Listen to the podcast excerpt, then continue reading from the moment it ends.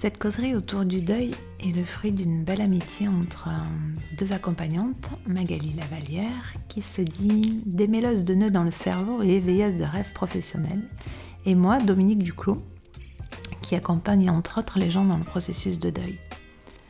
Ce qui nous réunit, c'est le désir de ramener de la paix dans la vie des gens qui ont vécu des traumas ou qui sont à un tournant de leur vie ou encore qui découvrent leur hypersensibilité. Ces podcasts sont nés d'une envie profonde de détabouiser et mettre en lumière le chemin du deuil à partir de ma propre expérience et de mon rôle d'accompagnante.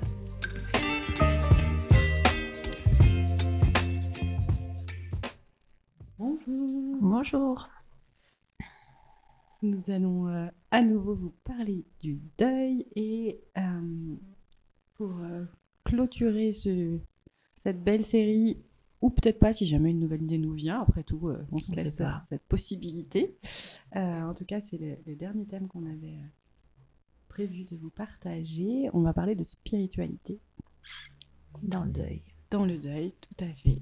Et hum, la question toute simple que j'ai envie de te poser d'abord, c'est à quoi ça sert en fait la spiritualité dans le deuil? À quoi ça sert? Premier mot qui me vient, c'est continuer. Alors moi, j'étais déjà dans la spiritualité avant que Mathis s'en aille. Je sais que beaucoup de parents euh, ou beaucoup de personnes qui perdent quelqu'un rentrent dans la spiritualité euh, une fois qu'ils sont confrontés à la mort. Euh, à quoi ça sert la spiritualité? Ou en quoi c'est important en fait? C'est peut-être pas tout à fait la même question. Mais... Ben, en quoi c'est important euh, Moi déjà dans ma notion de vie et de mort, euh, pour moi la mort s'arrête pas à la mort du corps physique. Euh, l'âme continue d'évoluer et, ça, ça change tout quand on perd quelqu'un. moi quand, quand Mathis est parti, il avait, y avait cette notion que c'était pas fini dans tous les mondes en fait, c'était fini dans notre monde de matière, mais que ça s'arrêtait pas là. Euh, donc ça n'a pas été facile parce que j'ai, il y avait ma part de maman, ma part spirituelle et ma part thérapeute qui, qui ont beaucoup œuvré. Elles, sont, elles ont bataillé mais elles, ont bataillé. ouais, ouais, j'avais ma part spirituelle et ma part de maman qui n'étaient pas forcément d'accord sur tout ce qui se passait. Et euh, j'avais ma part thérapeute qui était au milieu, qui était en train de, d'aider la part de maman quand elle s'effondrait. C'était un, trio assez intéressant à observer.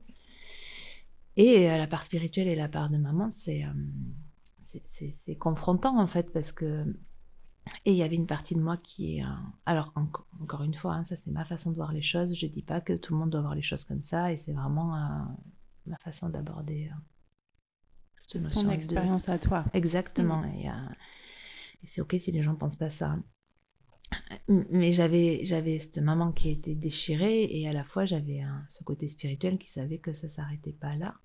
Mais par contre euh, c'est pas parce que je suis dans la spiritualité que je crois ça que c'était euh, que je pouvais faire l'économie du deuil.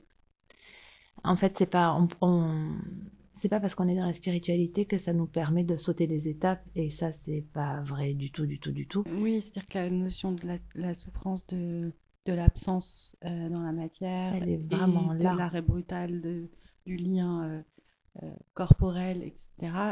C'est pas, la spiritualité, peut-être pas à ce moment-là, c'est ça que tu dis Non, et puis c'est à vivre en fait dans les cellules, mais, mais vraiment c'était, c'est pour ça que je dis c'était deux facettes qui étaient là en permanence, mais qui travaillaient pas sur les mêmes plans pour le coup. Et, et j'insiste sur cette économie du deuil, c'est pas possible en fait. C'est pas parce qu'on croit en autre chose, on croit que la vie s'arrête pas quand le corps physique meurt, que ça veut dire qu'on passe un deuil euh, les doigts dans le nez, que c'est génial, et pas du tout, du tout, du tout, du tout, du tout, du tout. J'insiste bien là-dessus parce que c'est... Euh, parce que nous, dans la matière, dans notre corps, on le vit et, euh, c'est important de le vivre vraiment profondément pour le transmuter en pleine conscience et, et, vraiment pas le survoler. Et la partie spirituelle, après, c'est tout un truc, c'est que ah, le lien qui n'existe plus dans la matière, moi je sais que le lien avec mon fils, je l'ai, je l'ai sur un autre plan et c'est un lien d'amour pur et je suis tout le temps. Mathis est, parti, passé d'un stade d'enfant où c'est devenu un guide pour moi dans ma vie. C'était déjà un guide dans ma vie quand il était là, mais, mais là il y a notre si je le mets en image, je crois qu'on l'a déjà dit, ça c'est que le lien dans la matière, il est très horizontal et là que c'est un lien vertical qui est, qui est porteur et qui est redressant en fait. Il y a vraiment cette sensation de... Qui m'élève, c'est exactement ça. Vraiment, vraiment, vraiment. C'est très joli si tu, si, tu prends conscience que tu as élevé ton fils et que maintenant il Ah, c'est joli, j'avais jamais fait... Ben, c'est très beau et c'est exactement ça. Et... Euh, et ce passage-là, il n'est pas simple, hein. c'est une grosse étape pour accepter que ça, ce lien-là soit alimenté que dans ce sens-là, maintenant dans la verticalité et puis dans l'horizontalité. Mm, mm. c'est où j'en suis là et je trouve ça très beau. C'est là où ça bataille justement? Moi, c'est là où j'ai bataillé. Mm. Oui, il y a eu un moment donné où. Euh, enfin, c'est pas que là, il y a plein d'autres moments où on bataille. Mais hein, particulièrement entre la, maman et la part spirituelle. Oui, parce que ça veut dire que on repositionne les choses. Euh, je reste sa maman, je reste sa maman dans la matière, ce qui est vrai mais j'ai un autre lien avec lui euh, où il occupe une autre place, parce que si on va plus loin dans la, la notion d'âme, une fois que l'âme, elle s'élève, euh, c'est plus grand que mon fils, en fait. Il a incarné euh, d'autres personnalités dans d'autres vies, entre autres, moi, dans cette vie-là, c'est la deuxième fois que mon fils s'incarne dans la même vie avec moi, donc... donc c'est quelque chose de plus grand en fait. Il est, il est l'âme est dénuée de la personnalité qu'il a incarnée là et, c'est encore quelque chose qu'on lâche en fait à ce moment-là. Ouais, ce que j'étais en train de réfléchir quand, euh, quand je te le, le nommais, c'est qu'on lâche encore une autre. On lâche, mais ça existe quand même. Moi, ce lien de maman, il existe mmh. toujours, sauf que là, j'expérimente un autre lien avec lui qui est vraiment élevant. Ce que tu as dit, c'est très joli, ça je ressortirais, j'aime beaucoup. L'élever dans la matière, il m'élève dans la spiritualité. oui, et, euh, et en quoi c'est aidant? Ben, C'est aidant parce que ça s'arrête pas, en fait. Et euh, ce lien d'amour, et c'est là où on, moi, je suis très portée sur le cœur. En fait, je parle souvent de cœur. Je sais que Mathis communique, avec moi avec des cœurs beaucoup. Et les gens qui me connaissent, je suis tout le temps en train de parler de cœur, de l'ouverture de cœur, de tout ça. Et, euh, je ne sais plus pourquoi je disais ça. Oui, parce que c'est un lien d'amour. On en revient à ça, en fait. C'est un, lien d'âme, un lien d'amour.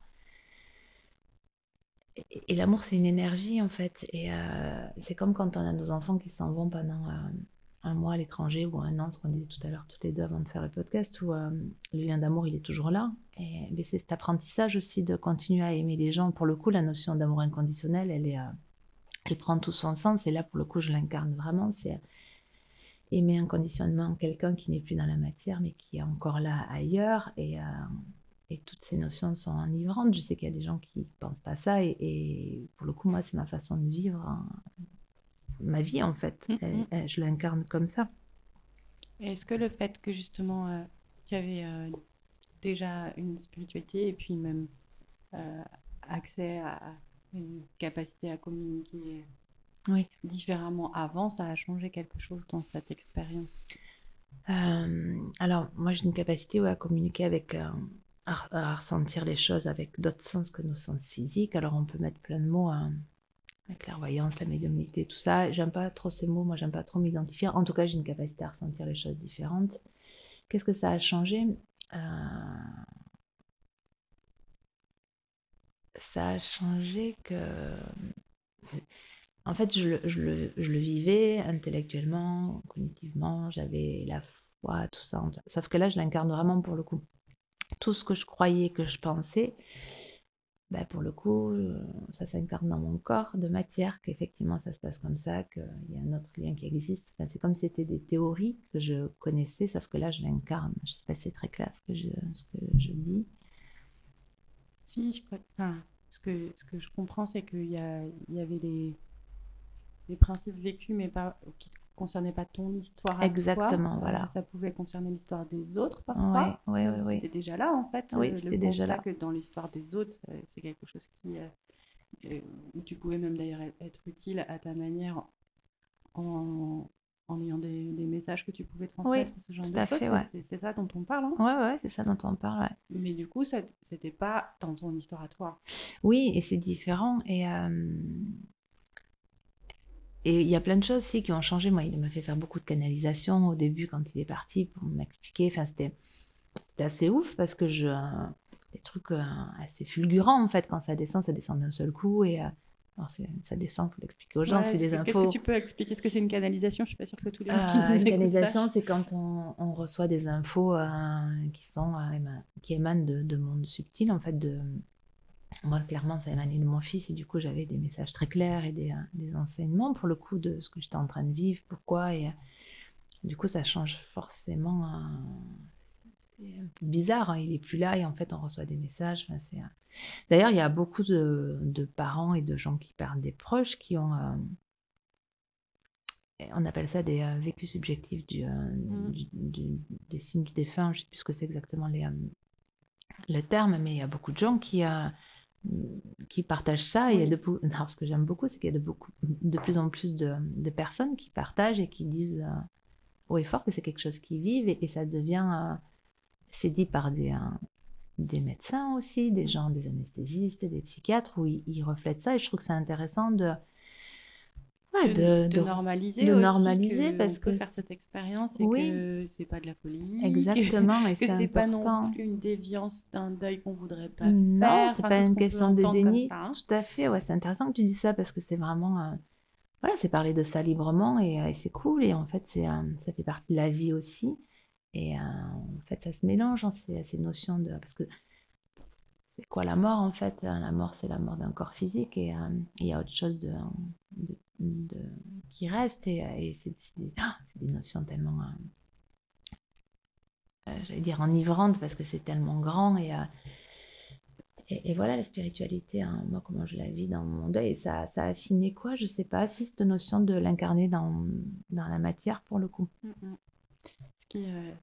Qui vient aussi pour justement ces, ces personnes qui vivent ça alors qu'elles n'avaient pas forcément euh, ces notions dans leur vie avant, hein, donc c'est beaucoup plus surprenant et parfois peut-être même ça fait un peu peur ou autre, mm. et que l'entourage comprend pas très bien. Ouais. Euh, ce, que, ce, que ce dont j'ai l'impression, c'est que si c'est euh, accepté, partagé, entendu par des gens qui peuvent le comprendre et le recevoir, ça va être aidant. Oui. Alors que si c'est perçu comme quelque chose de pas normal et qu'il faudrait supprimer comme vécu, mm, mm. là pour le coup ça va être violent. violent. Oui, oui. Et c'est pour ça que c'est bien qu'il y ait de plus en plus de gens qui en parlent. Parce que euh, bah, ça demande à être.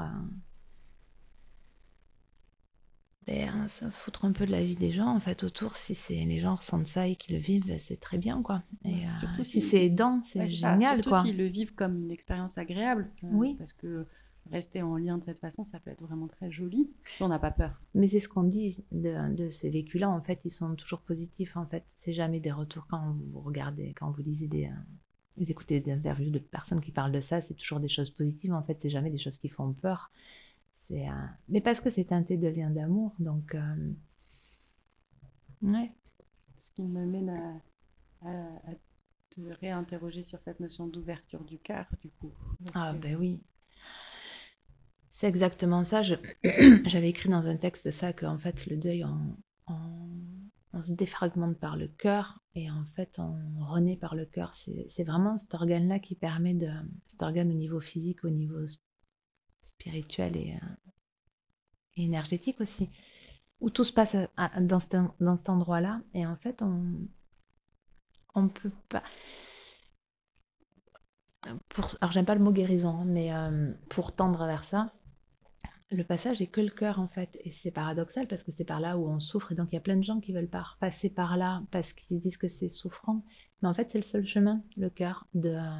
Moi, j'avais vraiment cette image-là, on en a parlé dans le podcast avant, où euh, mon cœur, c'était vraiment un, terrain en friche, quoi. Euh, comme si un tsunami venait de passer et que du coup, il y avait plus rien. Et ça demande du temps de, désherber, de le nourrir, de le d'y faire attention, de le protéger des prochaines tempêtes émotionnelles qui arrivent. C'est vraiment un espace qui demande beaucoup d'attention et en prendre soin, vraiment comme un jardinier qui prend soin de, sa terre pour que les choses euh, puissent éclore de là. Moi, j'ai vraiment cette image-là et, c'est vraiment ça. Et, au fur et à mesure, on met des graines, comme on disait, des moments agréables, des moments qu'on aime et on, les, on les entretient et on focalise notre énergie dessus pour que ça soit ça qui prenne et pas le reste. On peut se focaliser sur la souffrance et la douleur, c'est un choix aussi, mais c'est ces graines-là. Fermer le cœur plus oui. que l'ouvrir, non? C'est ça.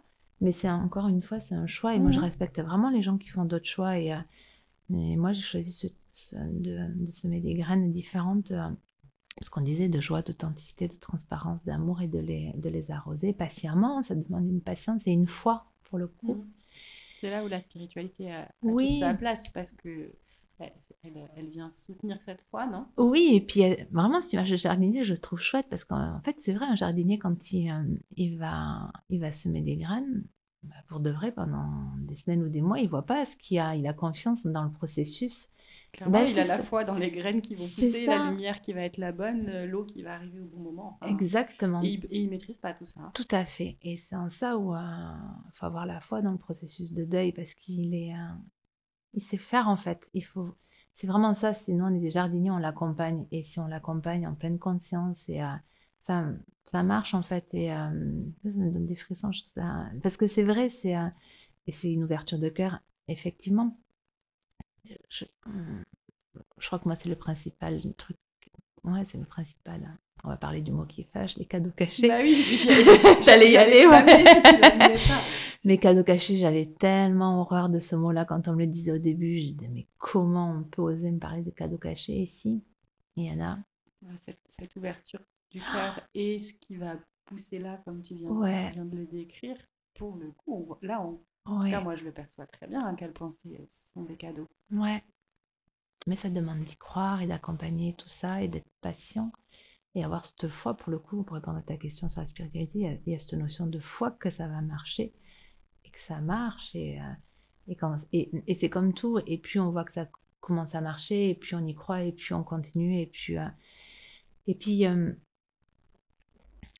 ça ne veut pas dire qu'on oublie, hein, parce que les gens, ils ont peur d'oublier, mais jamais on oublie. Moi, je crois que... Alors déjà, je pensais pas que je pouvais aimer mon fils plus que ce que je l'aimais quand il était dans la matière, mais si, en fait, l'amour, il se, il se sublime tout le temps, tout le temps, et ça devient de plus en plus fort et, de plus en plus grand. Donc, et je sais qu'on ne peut pas trop le comprendre quand on ne le vit pas, parce que c'est une notion qui est un peu particulière, mais il y a vraiment cette notion où euh, c'est toujours plus beau, en fait. Et en... moi, c'est une peur que j'avais au début d'oublier, mais pas, pas du tout. Mais c'est impossible. C'est juste plus beau, plus fort, plus puissant, plus intense et euh, plus élevant. Je crois que ça me va bien si on conclut là-dessus. Qu'est-ce que tu en penses? Ouais, je crois que c'est pas mal. Et euh, j'espère juste que ça, que, que tout ce qu'on a partagé là, ça pourra être aidant pour les gens où euh, il y avait vraiment cette envie de d'accompagner, ouais. De... Moi, En tout cas, j'ai envie de te remercier pour tout ce que tu as partagé comme ça, euh, de façon justement si euh, authentique et le cœur grand ouvert. Ouais. Euh, je suis moi certaine que ça va toucher des gens. Et, et, euh, donc voilà, juste beaucoup de gratitude pour ce que tu viens de d'offrir. Ben, merci à toi et euh, peut-être qu'on fera d'autres choses ensemble. du. Projet à suivre. Ouais, ça marche. Merci beaucoup. Merci.